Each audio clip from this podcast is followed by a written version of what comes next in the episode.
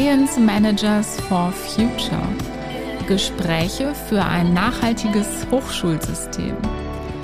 Ich bin Ute Simanski und heute spreche ich mit Ingrid Hemmer, Professorin im Ruhestand an der Katholischen Universität Eichstätt-Ingolstadt.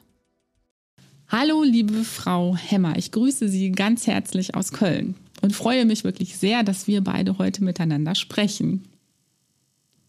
Hallo, Frau Simanski, die Freude ist ganz auf meiner Seite. Ich bin gespannt auf das Gespräch. Ähm, dass wir heute miteinander sprechen, ist wirklich ein großes Glück, denn ich dachte, dass Sie vielleicht tatsächlich eine der allerersten Science Managerinnen for Future überhaupt sind und ähm, tatsächlich wird es so sein, dass die 30 Minuten für unseren Podcast überhaupt nicht ausreichen werden, weil es einfach so viele Themen gibt, mit denen ich gerne, äh, über die ich gerne mit Ihnen sprechen würde. Ähm, und ähm, bevor wir da direkt einsteigen, möchte ich ähm, eine kleine Tradition fortführen. Ich habe es ja schon gesagt, ich bin nach wie vor im Homeoffice hier in Köln und äh, in welcher Stadt, an welchem Ort sind Sie denn gerade? Ich bin im Homeoffice auch tätig gerade und das liegt von meiner Universität, der Katholischen Universität Eichstätt-Ingolstadt, ein bisschen weiter weg. Ähm, das ist ein kleines Dorf in der Nähe von Ulm und heißt Mersingen. Ah, okay. Und wenn Sie aus dem Fenster schauen, was sehen Sie dann gerade? Dann sehe ich den Garten unserer Nachbarn schaue auf einen Wacholderstrauch äh, Strauch und ab und zu äh, fliegt ein Vogel und ähm, ein paar Blümchen, so ein paar Osterglocken, die jetzt gerade ein bisschen Kälte geschädigt sind, lassen ihre Köpfe hängen. Ja. ja, echtes Aprilwetter hier in Köln auch. Ähm, wir beide haben uns kennengelernt bei einem Treffen der DGN, der Deutschen Gesellschaft für Nachhaltigkeit an Hochschulen. Das ist, glaube ich, die korrekte Langfassung. Und ähm, das ist schon alleine ein Grund. Sie sind Vorständin dieser recht neu gegründeten Gesellschaft. Allein darüber könnten wir schon eine Podcast-Folge machen und sollten das auch mal tun. Sie waren richtig lange, nämlich zehn Jahre Nachhaltigkeitskoordinatorin ihrer Universität. Und wenn ich äh, das richtig sehe, sind Sie eine der Initiatoren oder vielleicht sogar die Initiatorin des Netzwerks der bayerischen nachhaltigen Hochschulen oder Netzwerk nachhaltige Hochschulen in Bayern heißt es, glaube ich. Ja, soweit so gut. Bis auf das Letzte muss ich ein bisschen korrigieren, weil die Lara Lüttke-Spatz äh, und ich haben damals gemeinsam das Bayerische Netzwerk gegründet. Die Lara äh, kommt von der Hochschule München und äh, ich kam von Eichstätt und wir haben uns gemeinsam in Bremen bei einer Nachhaltigkeitstagung der Arbeitsgemeinschaft äh, Hochschule und Nachhaltigkeit getroffen und haben gesagt, das sind so wenig Leute aus Süddeutschland da und woran liegt das wohl? Und ja, Dann, ja, ja, vielen Dank für, für diese ähm, Ergänzung. Dann grüßen wir an dieser Stelle die äh, Frau Lara Lüdke-Spatz ganz herzlich und ähm, freuen uns, dass man einfach, wenn man, ja, wenn man sich trifft und unterwegs ist, einfach so viele Leute trifft und so viel gemeinsam rocken kann. Ähm, Im Vorgespräch hatten Sie gesagt, dass Sie am liebsten heute mit ähm, Ihrer Funktion als Nachhaltigkeitskoordinatorin an Ihrer Universität beginnen wollen. Und tatsächlich haben sie da ja Wahnsinnserfolge erzielt. Ähm, ihre Universität ist da eine echte Vorreiterin. Ich habe nochmal geschaut, äh, es gibt diese EMAS-Zertifizierung, EMAS Plus habe ich gesehen und tatsächlich ist ihre Universität die einzige, ist das richtig, mhm. bisher in Deutschland, die das geschafft hat. Ja, vielleicht erzählen Sie mal, wie, wie kam das? Wie sind Sie Nachhaltigkeitskoordinatorin geworden? Ja, also das hatte tatsächlich einen Initialimpuls, äh, der darin lag, dass ich ähm, als Studiengangsleiterin des Masterstudiengangs Bildung für nachhaltige Entwicklung, der ähm, 2010 äh, beginnen sollte, nach Bremen gefahren bin zu einer Sitzung der Arbeitsgemeinschaft Hochschule und Nachhaltigkeit, der UN-Dekade. Und äh, auf dieser Tagung dann äh, diese gemeinsame Erklärung der Hochschulrektorenkonferenz und der deutschen UNESCO-Kommission in die Finger bekam. Das war, die war gerade herausgekommen 2009, 2010 wurde auf dieser Sitzung vorgestellt und war so eine kleine Broschüre und die habe ich zur Hand genommen und habe gedacht, ist das eine super Idee. da äh, steht drin, wie es sein sollte an den, an den Hochschulen und das nehme ich gleich mal daher und ähm, gehe zu meiner Hochschulleitung und frage die mal, ob die nicht äh, gerne so etwas machen würden. Das würde sich doch anbieten. Das heißt, Sie äh, sind tatsächlich nach diesem Treffen sind Sie heimgefahren mit der Broschüre, haben sich mit Ihrer Hochschulleitung getroffen, haben gesagt, hey Leute, hier, das machen wir jetzt. Ja, so genau so war es. Hört sich so einfach an, aber ich war natürlich schon entzündet von dem Gedanken, weil dieser Studiengang ja schon da war und wir haben den gemeinsam aus dem Fach Geografie heraus ähm, sozusagen kreiert. Das war damals der Übergang von Bologna, wo die äh, Diplomstudiengänge äh, umgestellt wurden. Und äh, wir haben dann drei Master in Eichstätt etabliert und einer dieser drei Master war Bildung für nachhaltige Entwicklung. Und äh, da haben die Kollegen und Kolleginnen mich auch unterstützt aus dem Fach heraus mit Importen sozusagen. Und darum war das möglich. Und das war eigentlich der Grund, warum ich zur Tagung gefahren bin, aber gleichzeitig auch zeigte auch, dass ich mich natürlich mit der äh, Thematik auseinandergesetzt habe und äh, von daher gesehen. Ja, also man muss vielleicht sagen, dass ich äh, an der Universität zu dieser Zeit äh, ganz guten Zugang hatte zur Hochschulleitung, weil ich mhm. gleichzeitig im Senat und im Hochschulrat war. Die beiden Gremien waren damals eng verzahnt und darum war der Zugang zur Hochschulleitung sicher einfacher, als wenn ich jetzt nur äh, als Professorin gekommen wäre. Mhm. Und man muss auch sagen, dass sicher ein Vorteil ist, dass unsere Universität mit den knapp 5000 Studierenden nicht die größte ist. Äh, und das ist sicher auch ein Geheimnis des Erfolges, dass äh, es ungleich schwieriger ist, glaube ich, eine sehr große Universität auf Kurs zu bringen in Sachen Nachhaltigkeit. Das äh, ist einfach komplizierter, weil da mehr Player im Spiel sind, ganz einfach. Das ist es ganz bestimmt. Und da würde ich auch gerne gleich nochmal drauf eingehen. Und gleichwohl jetzt nochmal zu dieser ähm, Funktionsrolle der Nachhaltigkeitskoordinatorin. Gab es die denn schon und Sie haben jemanden beerbt oder haben Sie diese Rolle quasi geschaffen? Äh, das hing unmittelbar mit dem Prozess zusammen. Als ich zur Hochschulleitung ging, der damalige Präsident Andreas Lob-Lüdepohl äh, fand es eine super Idee. Er hat gesagt, ah ja, diese gemeinsame Erklärung habe ich ja selber als Präsident mit unterschrieben. Und ähm, das passt zu unserer Universität. Und ähm, dann habe ich gesagt, das wäre doch eine super Idee, ein Konzept auszuarbeiten. Und dann hat er gesagt, ja, machen Sie das. Und ähm, ich delegiere das jetzt an Sie. Und dann habe ich mir äh, die Studierenden mit ins Boot geholt, sofort, weil wir ein sehr aktives Umweltreferat, wie das heißt, studentisches Umweltreferat an der Universität hatten und habe mir aus dem Lateinamerika-Zentrum einen sehr engagierten Kollegen, der gleichzeitig auch Geograf ähm, ist, äh, an die Hand genommen. Und dann haben wir das sozusagen zu dritt, ich weiß nicht mehr genau, wie die Studierenden vertreten waren, ähm, haben wir dieses Konzept auf die Beine gestellt. Das war im Juli, dass der Präsident den Auftrag gegeben hat. Im Dezember wurde das Konzept verabschiedet und ich dann glaube ich, im Vorfeld oder auch im Dezember ähm, zur Nachhaltigkeitskoordinatorin ehrenamtlich, muss ich sagen, ernannt. Da gab es noch keine Deputatsermäßigung oder sonst was. Da hieß es, machen Sie mal. Und äh, was dann, denke ich, mir auch sehr wichtig war, dass wir in dieses Konzept herein, was nur mit ganz wenigen Veränderungen dann verabschiedet wurde von der Hochschulleitung, ähm, die EMAS-Zertifizierung als ein Ziel im Handlungsfeld Betrieb. Wir hatten die drei Handlungsfelder in diesem ersten Konzept Forschung, Lehre und Betrieb. Äh, Im Handlungsfeld Betrieb hatten wir als Ziel formuliert die EMAS-Zertifizierung und der Präsident hat dann äh, kurz drauf, also ich glaube, das war ein Vierteljahr später oder sowas, ähm, schon einen Vorvertrag geschlossen mit HIS Hochschulmanagement, die eine Beratung angeboten haben und den Kollegen hatte ich auch auf dieser AG kennengelernt, einen Beratungsvertrag, um in EMAS einzusteigen. Äh, wir haben das erst ohne versucht mhm. und haben festgestellt, dass es sehr schwierig ist, weil natürlich sehr viele Bedenkenträger da waren und man nicht so richtig wusste, wie man systematisch anfassen äh, wollte. Wir haben so erst so unsystematisch, ja, die Steckerleisten müssen wir austauschen und die Glühbirnen und dann wussten wir nicht so richtig. Und äh, das würde ich jedem raten, ähm, da auf jeden Fall den Prozess begleiten zu lassen. Ja.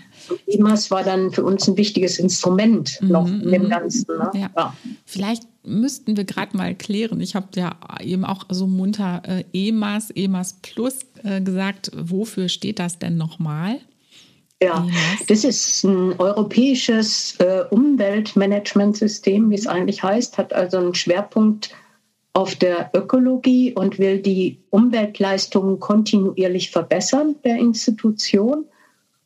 Und äh, das greift praktisch auf die ganzen Betriebsbereiche zurück, die an einer Universität da sind. Natürlich Gebäude, Energie, Wärme, Strom, ähm, dann aber eben auch zum Beispiel Abfallproblematik, dann äh, Beschaffung. Mhm. Ähm, und das greift auch äh, in die internen Abläufe ein. Das heißt, man muss Verantwortlichkeiten für bestimmte Bereiche festlegen, Strukturen schaffen. Und ähm, das wissen wir ja seit dem Weltaktionsprogramm spätestens, dass äh, wir nicht bei Projekten halt machen dürfen, sondern dass wir in die Strukturen rein müssen, um das dauerhaft zu gewährleisten. Und äh, das ist eben bei EMAS eine ganz äh, wichtige Hilfestellung, mhm. dass man da strukturell rangeht. Ja. Und vielleicht ein weiteres Mal zurück zu diesem Moment, zu dieser Phase, in der Sie Nachhaltigkeitskoordinatorin wurden. Ich finde das nämlich total spannend und denke mir, äh, vielleicht Ihnen selbst, vermutlich der Hochschulleitung war das in dem Moment vielleicht gar nicht so klar, was das alles bedeuten würde. Und Sie sagen, ne, man letztlich, wenn man sich darauf einlässt, schafft man Strukturen, auch wenn man sich so eine Zertifizierung ins Haus holt, was ja total sinnvoll ist. Ähm, nur damals, das war, ist jetzt auch schon eine ganze Weile her, war das ja, es ist ja heute noch nicht verbreitet, es haben ja längst nicht alle Hochschulen NachhaltigkeitskoordinatorInnen. Und damals, stelle ich mir vor, war das noch viel seltener. Und das finde ich wirklich sehr bemerkenswert, dass es eine Bereitschaft gibt, einer Universität diese Funktionsrolle zu schaffen, sich auf dieses Thema einzulassen. Und ähm, Sie, haben, Sie sagten eben, ein Grund, dass das auch gut funktioniert hat, mag sein, dass die Hochschule nicht so riesig ist.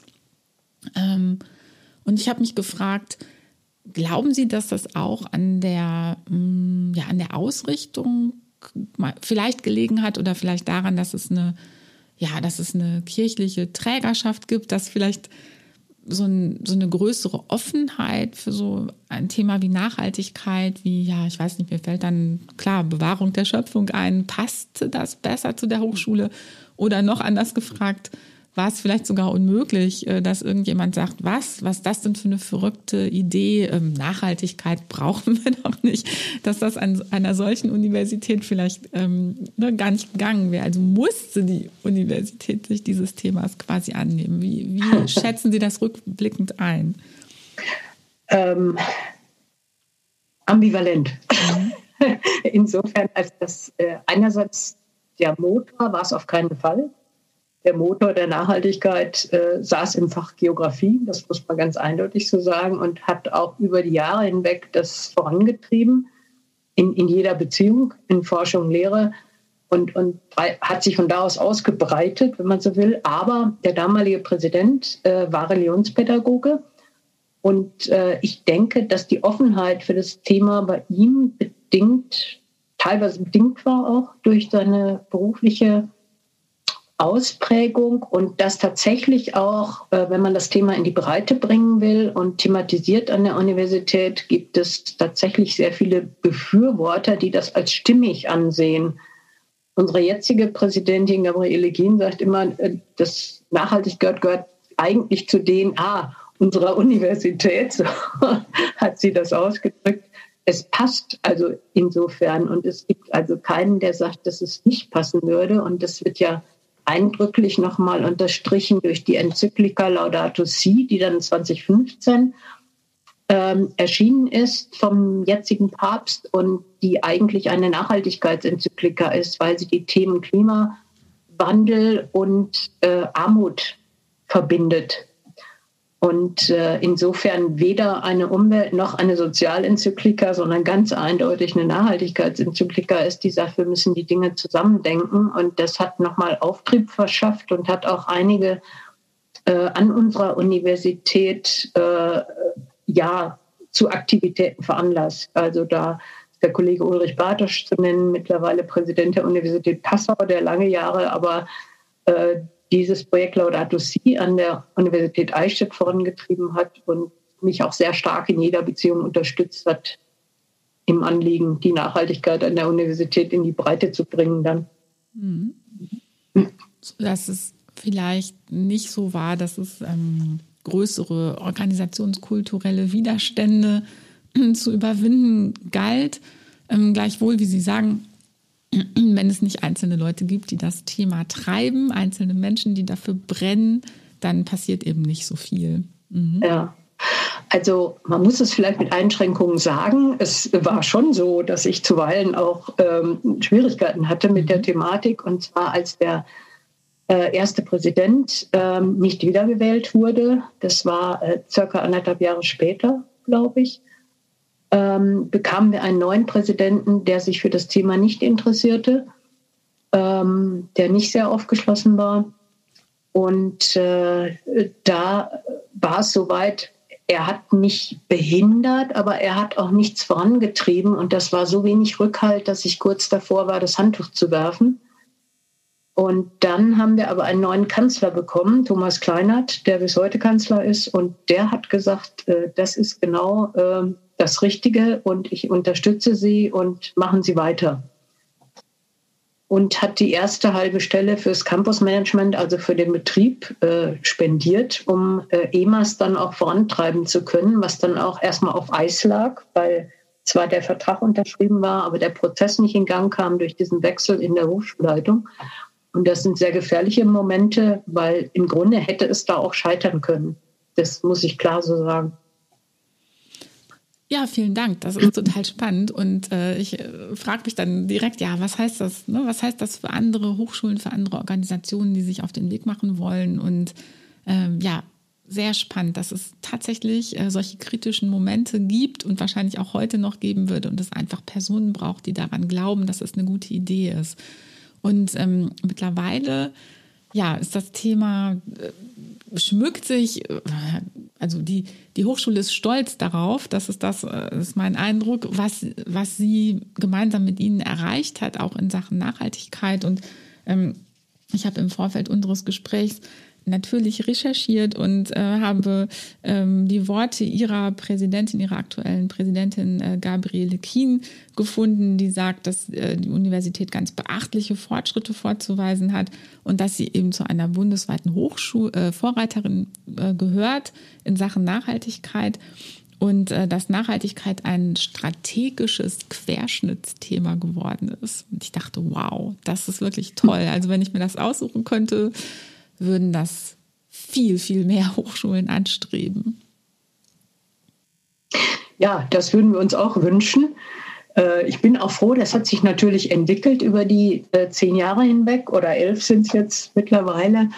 Äh, wir haben ja die Handlungsfelder ausgeweitet. Wir hatten erst diese drei, Forschung, Lehre, Betrieb oder Campus und haben dann ausgeweitet äh, auf den Transferbereich und äh, studentisches Engagement haben wir bewusster reingenommen als vorher.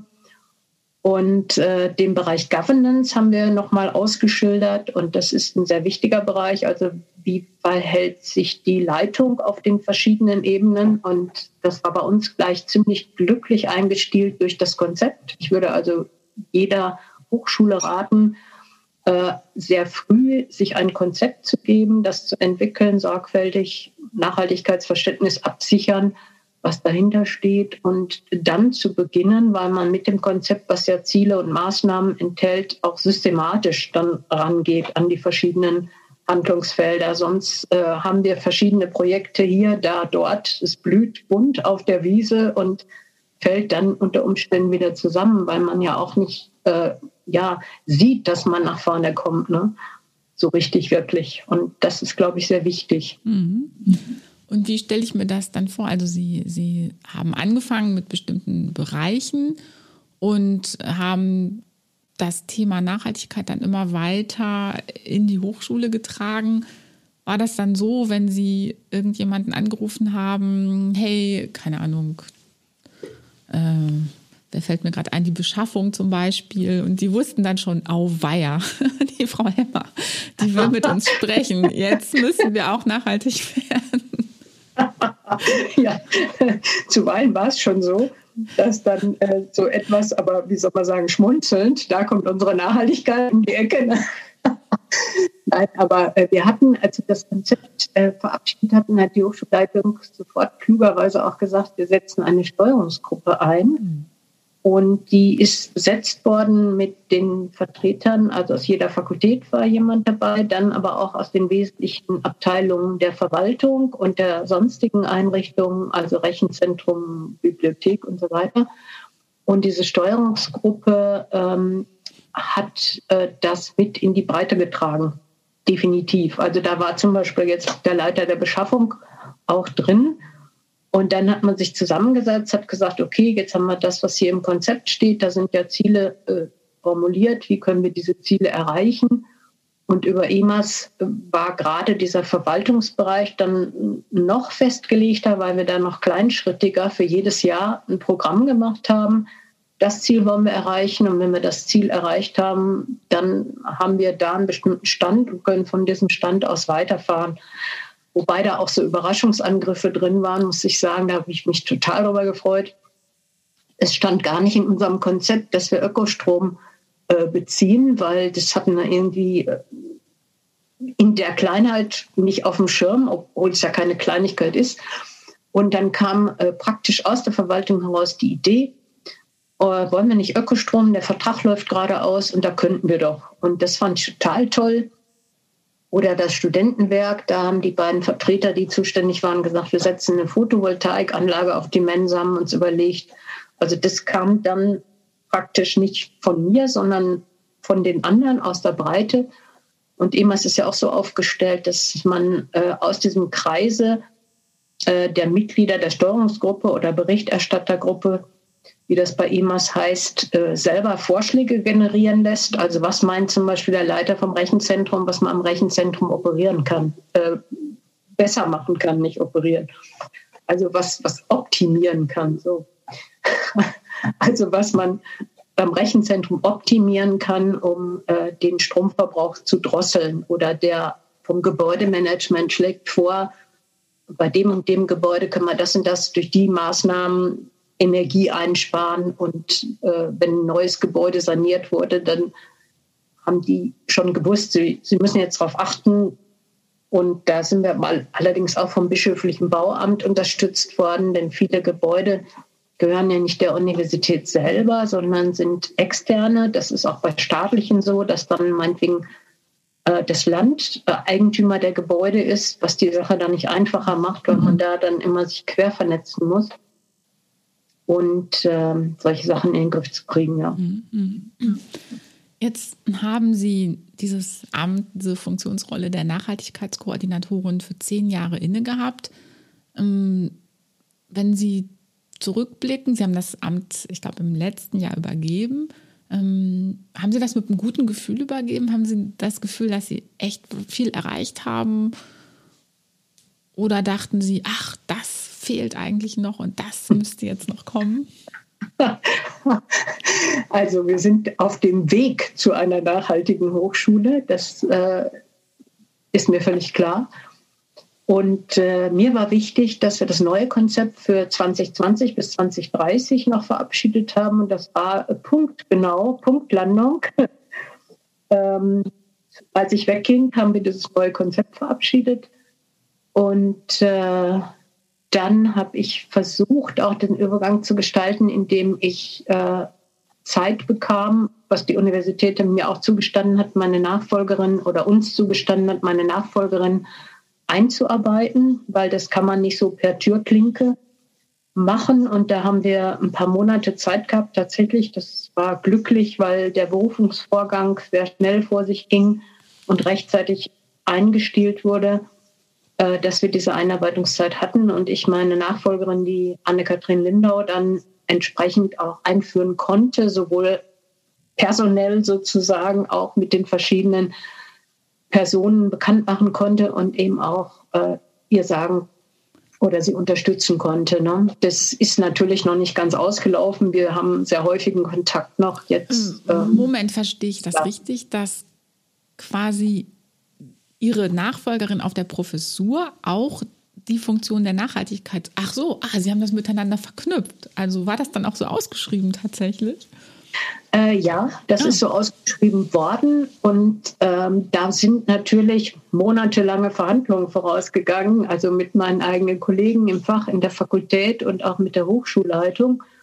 Und äh, zum Schluss hat man das für richtig befunden, weil ja diese Professur für Geografiedidaktik äh, gleichzeitig auch in der Forschung und Lehre in dem Bereich sehr aktiv ist. Und das ist bei uns sicherlich auch ein Geheimnis des Erfolges, dass das so gut zueinander passte und äh, synergetisch wirkte. Und insofern äh, habe ich sehr dafür geworben, dass es bei der Stelle bleibt. Und so ist es auch gekommen. Und ich denke, das ist eine ziemlich gute Entscheidung, weil Bildung für nachhaltige Entwicklung eben auch Forschungs- und Lehrschwerpunkt bei uns ist.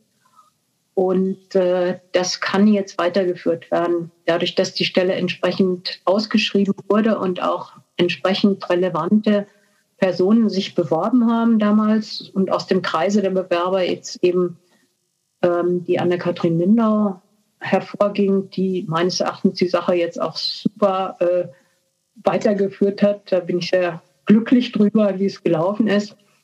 Aber das zeigt auch, dass man strategisch arbeiten muss, unbedingt. Also wenn ich jetzt gesagt hätte, das ist mir völlig egal, wie das weiterläuft, ich habe das meine getan und habe einiges erreicht, aber äh, ja, es geht mir nichts mehr an, äh, wäre, glaube ich, die falsche Strategie gewesen.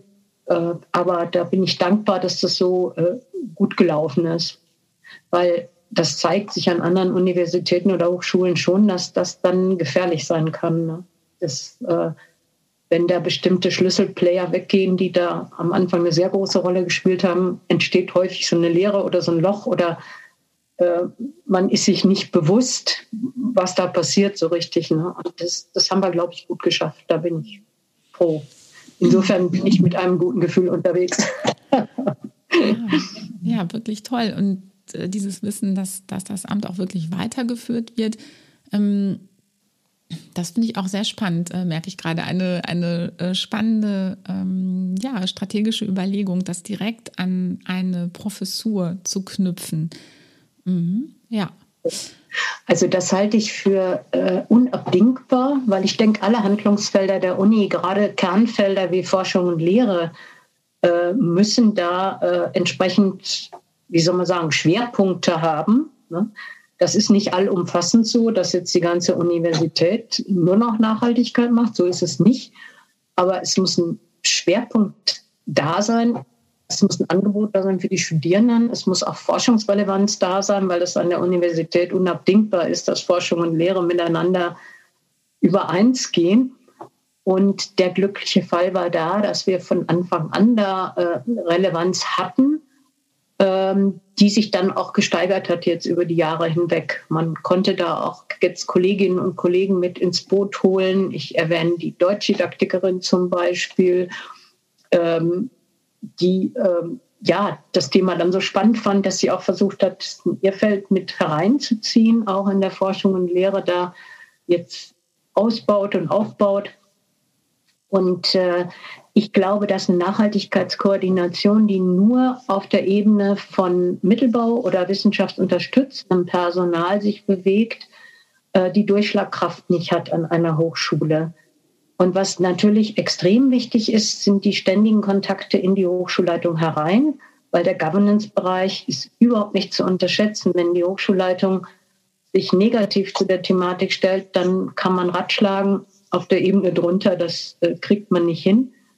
Auf der anderen Seite kann man natürlich auch Hochschulleitungen motivieren und äh, auch, wenn es sein muss, mit Hilfe der Studierenden. Damals, als der, diese Präsidentenwahl war und das nicht optimal lief, bin ich mit den Studierenden gemeinsam zur Hochschulleitung gegangen und da haben wir dann auch ein bisschen was erreichen können. Ähm, und es ist jetzt so, dass immer aus der Hochschulleitung auch ein Verantwortlicher benannt wurde Äh, das war der Kanzler Kleinert Langer und ist ab äh, ja, seit einem Jahr der Vizepräsident für Internationales und Profilentwicklung, Klaus Stübe. Äh, und wir haben alle vier Wochen ein Gespräch, wo ich momentan auch noch mit dabei bin im Übergang, aber mich jetzt so rausschleichen werde.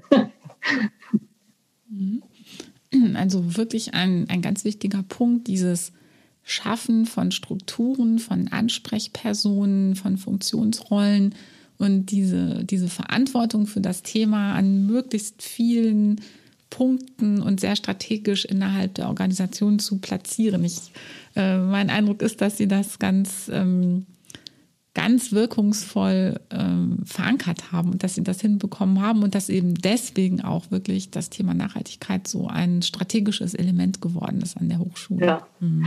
Man muss sicher ergänzen für den Bereich Betrieb und Campusmanagement, gerade mit Blick auf die Transferierbarkeit. Da braucht man eine eigene äh, Person, die das in die Hand nimmt, dieses Campusmanagement mit EMAS schon mal einmal mehr, aber ich denke in jedem Falle.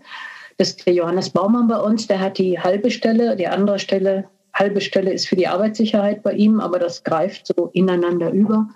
Der Johannes Baumann hat auch mit sehr viel Schwung, Engagement und Charme die Verwaltung im Griff sozusagen und äh, arbeitet da unermüdlich und, und stößt manchmal auch auf Widerstand. Und wir haben dann im kleinen Team, dazu ist noch die Ina Limmer äh, zu zählen, die seit drei Jahren jetzt fast vier Jahren Mitarbeiterin ist. Ähm, ganz wichtig, weil sie sich in der Lehre auch sehr engagiert und in jeder Beziehung. Also wir haben ein kleines Team gebildet und haben uns gegenseitig auch immer äh, ermutigen und unterstützen können, wenn es mal nicht so lief. Äh, natürlich gab es immer wieder so Rückschläge und Sachen, wo es nicht so lief.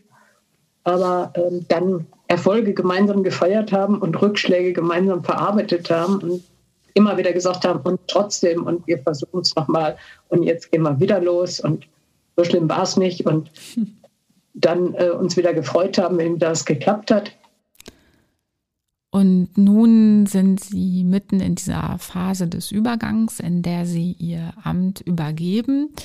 Und was freut Sie denn da vielleicht noch ganz besonders, was Sie gerade noch mit anstoßen können? Ja, zwei schöne Sachen waren noch jetzt im Übergang, eigentlich nachdem ich gegangen bin, aber wo ich Vorarbeit noch mitgeleistet habe, dass wir ein Green Office installiert haben äh, für und mit den Studierenden. Und äh, das hat mich total gefreut, dass das noch ähm, geklappt hat und war ein starkes Zeichen der Universität, weil sie da ja auch wieder investieren musste, ne? also Geld in die Hand nehmen musste. Und auch ein Forschungszentrum ähm, das Sustainability Lab, was jetzt äh, eigentlich schon gegründet ist, wo wir jetzt Corona-bedingt noch so ein bisschen hinterherhinken. Es sollte eigentlich die Eröffnungsveranstaltung im April sein und das muss jetzt wegen Corona nochmal verschoben werden. Das hat mich auch total gefreut, weil das war eigentlich lange überfällig und äh, da gab es auch kleinere Widerstände, die wir nicht so richtig orten konnten. Aber jetzt ähm, ist es soweit und da bin ich sehr froh. Mhm. Und nun haben Sie Ihre Universität, die äh, Uni, Katholische Uni Eichstätt-Ingolstadt, ähm, ja, verstehe ich, hinterlassen Sie mit so einem, mit so einem guten Gefühl, dass, äh, dass da jetzt, ne, da gibt es viele Menschen, die das Thema weiter vorantreiben. Ähm, wir haben uns ja, wie ich eingangs sagte, bei einem Treffen der DGN, der Deutschen Gesellschaft für Nachhaltigkeit an Hochschulen getroffen. Und was mir da direkt aufgefallen war, in einem Ihrer Wortbeiträge sagten Sie so etwas wie, naja, das ist doch klar, Hochschulen haben einfach eine ganz besondere Verantwortung und sie sollten auch eine äh, Vorreiterinnenrolle spielen in der Gesellschaft. Und dann dachte ich, ja, wie cool. Also erst die eigene Hochschule auf den Weg bringen und dann sich in so einer Gesellschaft engagieren, die ja äh, ganz viele, idealerweise alle Hochschulen in Deutschland im Blick hat. Mm, vielleicht ist das auch schon fast ein, ein nächstes Podcast-Thema. Ich möchte dennoch ähm, Sie fragen, was, was wünschen Sie sich da für die, für die Hochschullandschaft insgesamt? Und was, was treibt Sie, was hat Sie getrieben, äh, der DGN beizutreten? Ja, also meine gesellschaftliche Vorstellung angesichts des Zustandes unseres Planeten und der Entwicklungen, die ablaufen, ist die dringende Notwendigkeit, diese große Transformation, also die sozialökologische Transformation voranzutreiben. Klimawandel und Biodiversitätsverlust sind ja nebst der Pandemie, denke ich mir, und einer möglichen Rezession die großen Themen, die da auf uns zurollen. Und äh, das habe ich so für mich erkannt, schon seit Jahrzehnten, kann man sagen, nach und nach. Äh, und äh, ich meine, dass die Hochschulen da einen viel größeren Part beitragen müssen, als sie es bisher getan haben. Äh, dass wir uns viel zu lange an den Hochschulen darauf beschränkt haben, Wissen zu vermitteln und vielleicht auch noch nicht mal das, das richtige Wissen. Und dass mir auch die Erkenntnis natürlich sehr schnell kam, dass wir die Leute ausbilden, die die Entscheidungsträger und Trägerinnen der Zukunft sind, in äh, fast allen Bereichen. Ich habe neulich so eine Zahl gelesen, dass 80 Prozent aller Entscheidungsträgerpositionen eine Hochschulbildung haben. Und in dieser Hochschulbildung erfahren sie viel zu wenig. Und äh, da muss das Thema Nachhaltigkeit rein, weil ich denke, ohne eine nachhaltige Entwicklung kriegen wir diese Riesenprobleme, die vor uns stehen und die ich jetzt nur exemplarisch genannt habe, kriegen wir einfach nicht in den Griff. Und äh, das ist für mich so der, der Motor dieser Erkenntnis. Und äh, ich denke, dass Hochschulen da einen sehr fruchtbaren Boden für bilden, dass die in der Forschung, vor allen Dingen aber auch in der Lehre, äh, dazu beitragen sollten. Und da muss automatisch her, dass sie sich selber auch äh, ja, danach ausrichten in ihrem Betrieb. Weil ich kann nicht irgendwas predigen und in der Lehre sagen, äh, wir müssen jetzt Energie sparen beispielsweise und, und hau die Energie zum Fenster raus in Universitäten selber. Das ist so wenig glaubwürdig, dass, ähm, ja, dass das keiner glaubt. Ich komme ja auch aus dem fachdidaktischen Bereich, das heißt aus dem Schulbereich, da ist es ja genauso. Ne? Ich kann nicht Mülltrennung predigen, wenn ich nur einen Mülleimer in der Klasse habe. Und das ist aber an der Uni genauso. Und als ich anfing, hatten wir nur einen Mülleimer in den Seminarräumen. Das haben wir dann schnell äh, geändert als eine unserer ersten Taten, weil unser Kanzler auch gesagt hat, also irgendwie so geht's nicht. Ähm, und ich, äh, für mich selber ist das Thema äh, extrem Sinn erfüllt. Ich, ich sehe da einen total großen Sinn drin, das zu machen und eine totale Notwendigkeit und Wichtigkeit. Und das treibt mich einfach sehr stark an. Äh, und deswegen stecke ich so viel Herzblut und Arbeit da rein. Und ich glaube, das merkt man auch. Und das ist auch so ein Geheimnis davon, dass man andere dann äh, mit entzünden kann. Und freue mich auch immer total, wenn dann mal eine E-Mail kommt von einer Studentin, die dann schreibt im Referendariat, konnte keiner äh, mit dem Thema was anfangen. Da habe ich dann erstmal einen Vortrag gehalten und habe den Leuten erklärt, was das ist und wie wichtig das ist. Und das finde ich sehr schön, weil es einfach zeigt, dass es auf fruchtbarem Boden fällt. Und ähm, das freut mich auch und ich sehe die Entwicklung an unserer Hochschule mit Freude äh, und hoffe, dass wir viele andere Hochschulen auch auf den Weg bekommen.